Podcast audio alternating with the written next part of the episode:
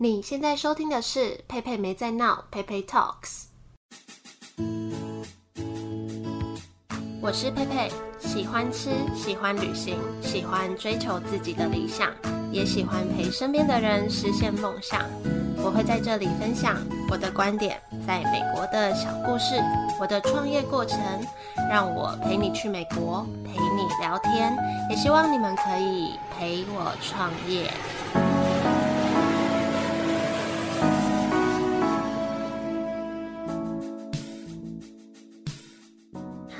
今天也来跟大家聊聊天。可能今年我都会这样子穿插一集自己录，和大家更新一下我的近况，还有我的店 Yellow Monday 的近况。然后下一集就是请别人来跟我录，用闲聊访谈的方式，希望可以分享一些有用的观点给也想开店的人。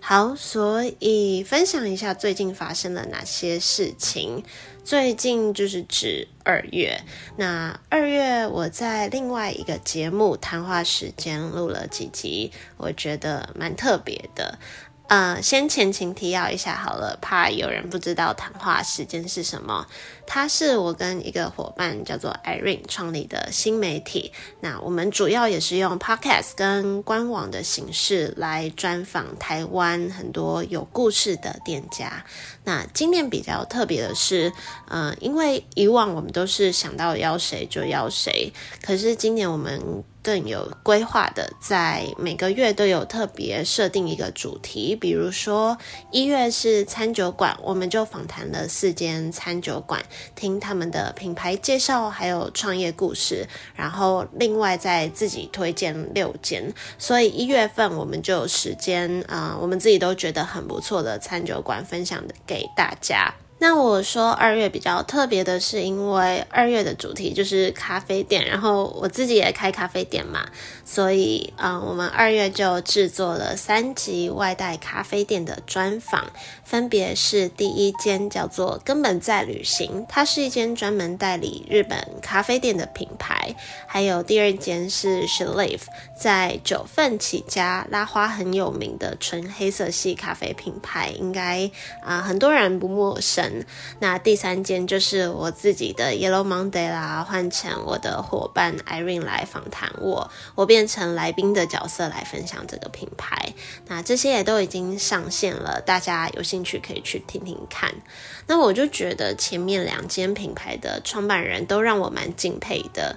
其实我自己也没有想过我会持续这样做这么多集访谈店家的节目，因为到现在那个节目谈话时间已经有呃已经有五十七集了，而且是持续在每周更新中。扣掉一些月底我跟 Irene 自己分享美食的部分，等于已经专访了嗯四十家以上的店，而且其实有些对象是之前我没有想过会跟他们碰面的，就是我觉得他们都很厉害，然后呃我没有想到自己会真的这样接触到越来越多厉害的人，那这些其实让我的人生啊多了很多以前没有想过的经验。就像我之前也有提过的，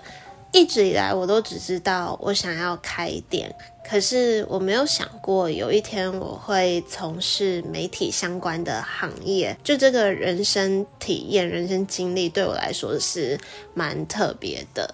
然后之前在设计节目啊，就有想过有一天会把自己的店放上去当一集的专访，这样，因为我也不是那种有超多资金在开店的，就是不会有什么预算可以花在行销上面，就想说，呃，就在自己创立的节目介绍自己创立的品牌，所以就是一路上这样累积累积到现在这样。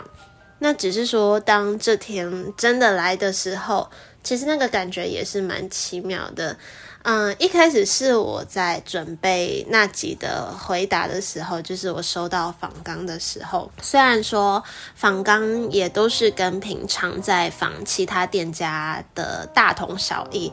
可是，在准备的过程啊，那感觉就是把这间店的一切浓缩在几十分钟的时间里整理介绍完。就在整理的过程中，嗯，因为自从开店以来，就一直在处理店内所有事务，就整个时间都被卡在这里。啊，基本上客人多的时候就要忙现场，那客人少的时候，你就要想办法让客人进来。所以其实也是。趁着这次这个专访的机会，把所有我想要表达的事情记录下来，写清楚。那我就觉得，呃，这整段是一个蛮有意义的过程。还有，当我收到那集专访，啊，我配合的编辑帮我写好文章的时候。那个感觉也是很特别，就是当我看到他写完这样子啊整集文章，把我录音的内容这样整理起来，就是蛮感动的。我记得那时候我们在做二月第一周专访，根本在旅行的时候，嗯，文章上线那天，那个根本在旅行的创办人他就打了一段话给我们，他就说。我觉得你们文章写的很好诶，尤其精炼了根本在旅行的精神，把他们正在做的事情变成更易懂简短的介绍。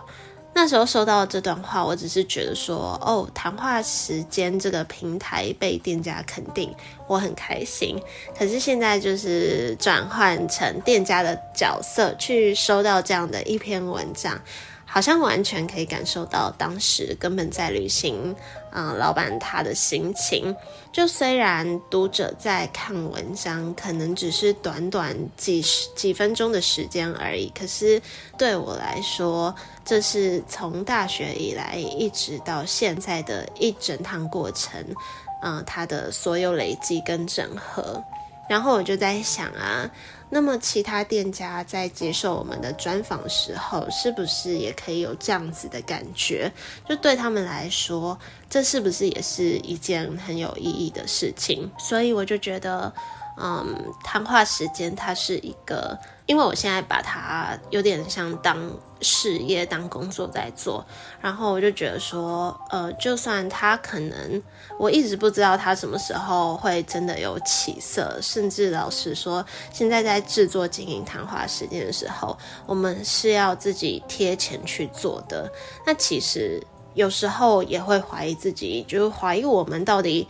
能不能把这个东西做得起来？那要一直这样子多久？然后大家真的有在喜欢这个节目吗？还是只是我们自己在自我感觉良好而已？那尤其我现在又要开店，又要顾店，需要再拨一份心力在那里，其实啊，真的是蛮吃力的。可是目前啊，就对我来说，这是一件。我觉得不管是对我，或是对很多很用心的店家们，都是很有价值跟有意义的事情，所以就会希望说，在能力可及的范围里，都还是想要坚持住这一块。好，那如果想听 Yellow Monday 那集完整的专访的话，可以去谈话时间的第五十七集 Podcast 跟文章也都会在这集简介。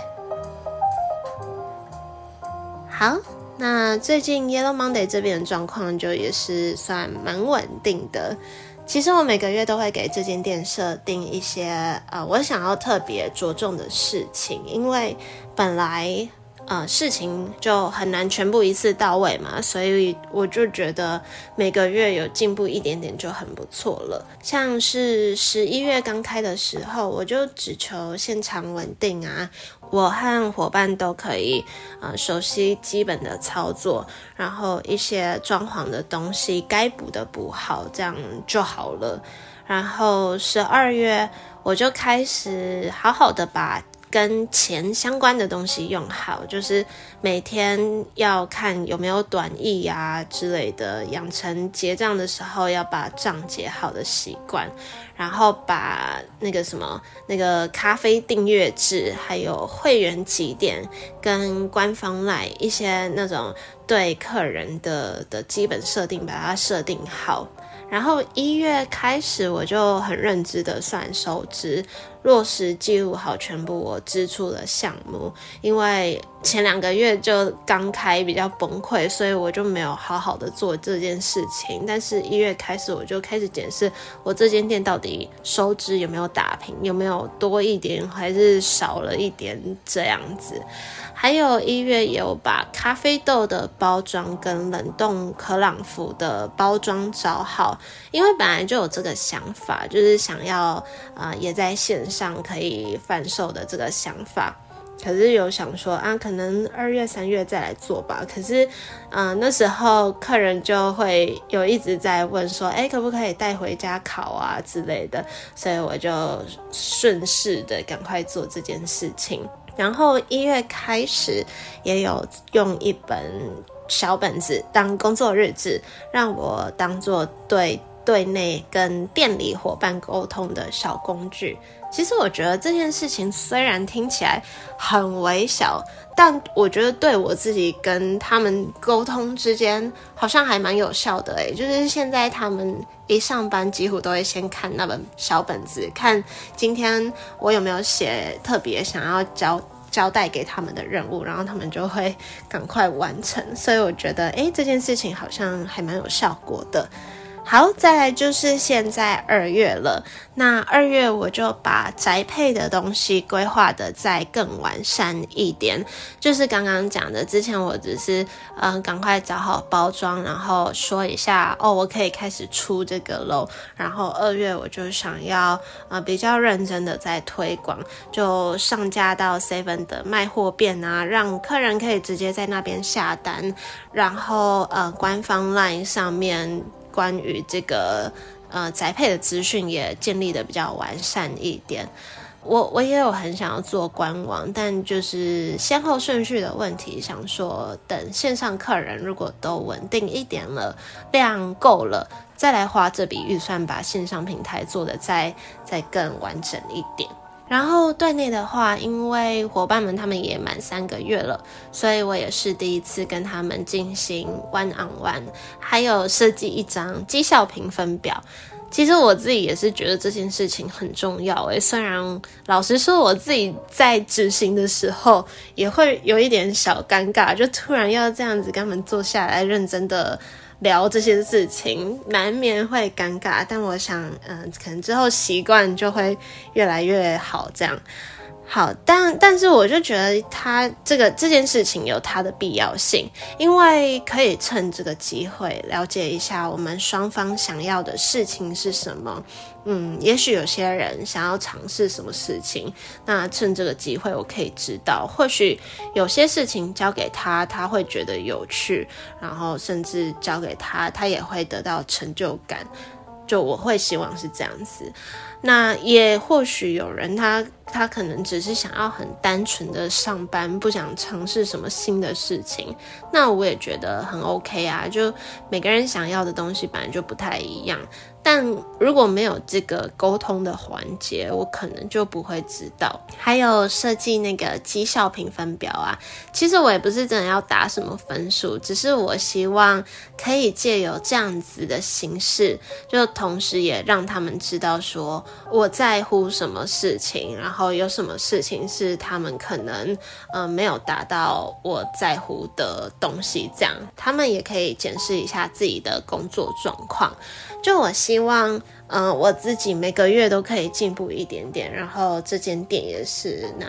他们也是。比如说之前我就只要求。呃，把餐点对，然后做对饮料，这样就好。那现在我就希望大家这个基本操作都很熟悉了嘛，然后我就希望说，再来我们可以好好讨论一下，我们要怎么跟客人介绍产品，然后客人来的时候、离开的时候，可不可以除了谢谢拜拜以外，再加个一句关心的话？对，所以我就也希望可以借由这阵子这几次这些。嗯，对内的规划，让我在未来还需要其他人进来的时候，越来越可以找到彼此都适合对方的人，就很希望自己找对人的几率也可以越来越高。好。然后也想分享一下这个月一些跟客人的小互动，我就很想要时不时的记录这些我印象还还蛮深刻的客人，让他们也可以成为我创业这趟旅程的一个角色。那前几天就有一个在对面上班的女生，就这个女生她每天都会来跟我们买。拿铁跟原味可朗福，然后前几天，因为呃，反正就是有一天只有我一个人上班，我就从早上七点半到晚上收完店六点半。本来那天真的是觉得超累的，就是腰很痛这样。然后他下班的时候，他就拿了一颗草莓大福来给我。我就觉得很感动，我就觉得说，哇，他今天有一盒草莓大福，他不是分享给他同事，他还这样子特地拿来对面这样给我，我就觉得真的很开心。还有前几天有一个第一次来的女生，她我觉得她很可爱，她就带一本英文书，然后啊穿的裙子坐在那边阅读。然后她是短头发的女生，她染了接近那种粉色、紫色的那种颜色，所以很特别。然后我就觉得我这样看她在那边看书的画面很漂亮，我就真的很想拍下来，但是想说啊。算了，那也希望她有空也可以在这边看书。还有一个是一个男生，他从三峡来附近，可能是路过就。就顺便进来了，这样，然后本来他只是要买咖啡，然后后来他就问我说：“什么？这是不是连锁店？”聊到后来，他就说他也想要开咖啡店，这样，然后他也有跟我分享说他想要开怎样的咖啡店啊什么的，就希望他有天也可以开出他理想中的店。好，还有一件事我也觉得蛮巧的，就是有一天有三个男生经过。他们本来好像就直直接走过去，就路过我的店这样，但是我有跟其中一个对导演，后来不知道为什么他们三个又回来了。那他们在点餐的时候，就看到他识别证上写 First Story，反正呢，First Story 就是台湾两大 podcast 托管平台的其中一个，也就是我这个节目上架的平台。然后他们的公司最近搬到我的店对面的大楼，我就觉得可以因为开个咖啡店遇到他们真的是太有趣了。如果我没有开这间店，我可能不会不会有这种。事发生，对，这就是我这阵子开店发现一些比较特别的事情。嗨，我是佩佩，我开了一间店叫做 Yellow Monday。今年我会在节目上分享关于开这间店的每段心路历程，所有关于 Yellow Monday 的资讯也都在节目简介，欢迎有空来找我喝杯咖啡吧。好，终于要回到今天这集标题了。开店最没想到的事情是，没想到自己有这么多朋友。我今天是要来讲这个啦，前面竟然不小心分享了。分享太多近况了，好像讲了十五分钟了。好，反正呢，从之前在这个节目早期有陪你开店这个单元嘛，那那个时候在这里我会访谈一些开店的人，我都会问一题，啊，就是开店之后有没有哪里跟你一开始想的最不一样？那其实会问这一题，是因为之前还在波士顿的时候，我常会跟我那个做马卡龙的老板在聊天，他就很常跟我说，嗯，会有很多人去跟他说。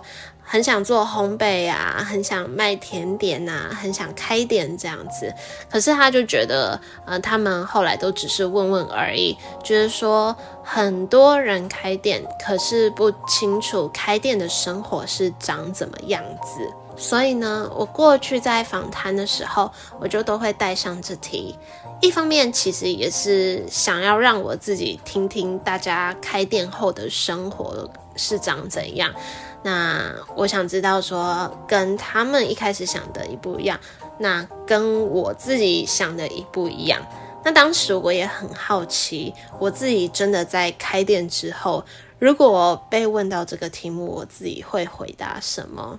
那现在我真的开了吗？生活跟实际运作跟我想的好像没有太大的落差，可能就是真的体力没有之前那么好，现在真的容易腰很不舒服诶，以前都不会，真的年纪大了有差，所以我就想来想去，可能真的就像标题这样写的吧，就是开了这间店，我没有想到的是，我有这么多过去以来认识的人会出现。从国小、国中、高中、大学同学，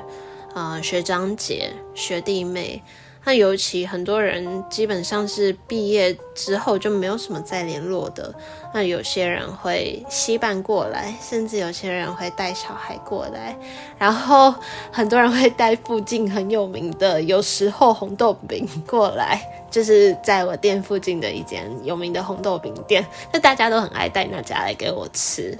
而且我也不知道为什么可以这么刚好，很多人的公司都在附近而已，就是有在那个外送距离内，所以就很谢谢一开始有他们的支持啊，让我一开始就有这些外送单可以做，就这样一开始的那个现金流的压力不会那么大。还有我毕业后在星巴克工作过的同事也都来了好几批，包含早班的伙伴或者晚班的伙伴，然后还特地送花，就早班的伙伴有送花，晚班的伙伴也有送花。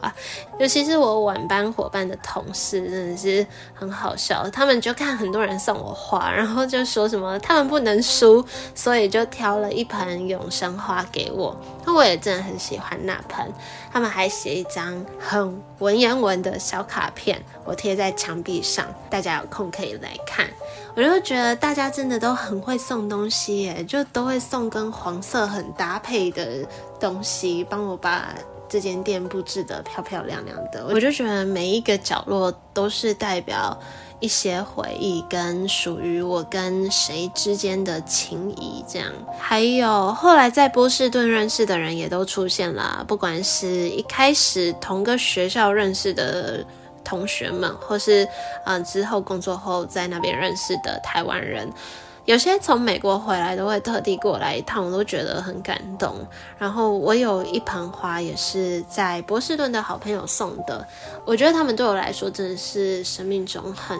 嗯，意义重大的朋友，而且其实那盆花到现在还在，他们是黄色的兰花。我真的不不知道兰花可以活这么久诶，我以为鲜花都撑一个礼拜就没了。就如果大家来的话，还可以看到放在外面的那一盆，上面有他们给我的祝福。那我偶尔会在。去看一次他们写的话，就他们就有写到说，当时我还在美国的时候，我就会分享说我想要开怎样的店啊，那他们就会一起帮我想，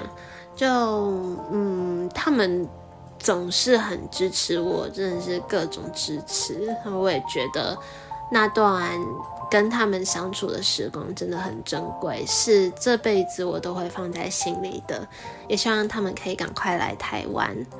那当然还有后来做 podcast 后一路以来认识的人，不管是也在做自媒体、也在做 podcast 的朋友，还有一些嗯访谈过的店家老板们，就真的很谢谢你们愿意这样这么忙，还特地过来一趟，甚至有些还带小礼物来送我，我都觉得很感动，就觉得说哦，你们你们开店的时候我都没有参与这些。我可以送你们礼物的过程，反正就这些都真的让我很感动，然后很记在心里。那最后就是长辈们了，不管是我爸爸妈妈的朋友们、亲朋好友们，或是我男朋友的妈妈的亲朋好友们，也是，还有我做日日安饼干伙伴的 Cindy 的妈妈也是，就是他们真的都非常支持我。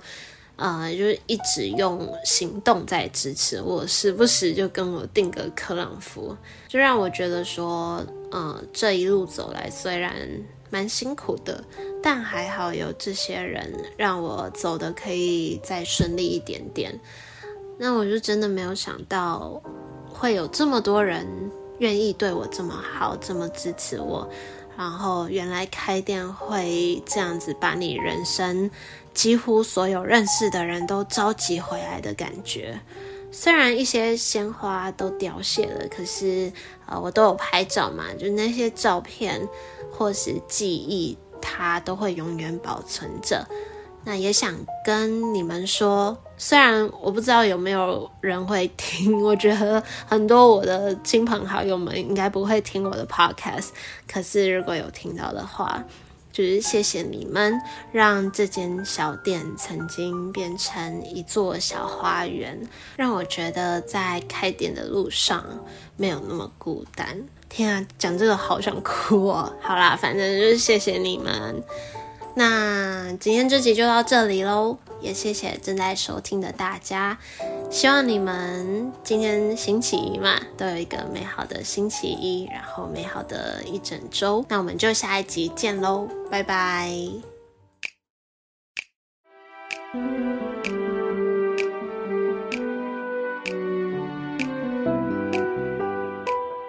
谢谢你收听今天这集节目，欢迎在 Apple Podcast 上给我五颗星的鼓励，也可以在节目资讯栏的链接用小额赞助来支持我继续创作。欢迎订阅这个节目，收到最新消息通知，或是追踪我的 IG PeiPei Talks P E I P E I T A L K S 看我的日常生活分享。祝福你有美好的一天，我们下次见喽，拜拜。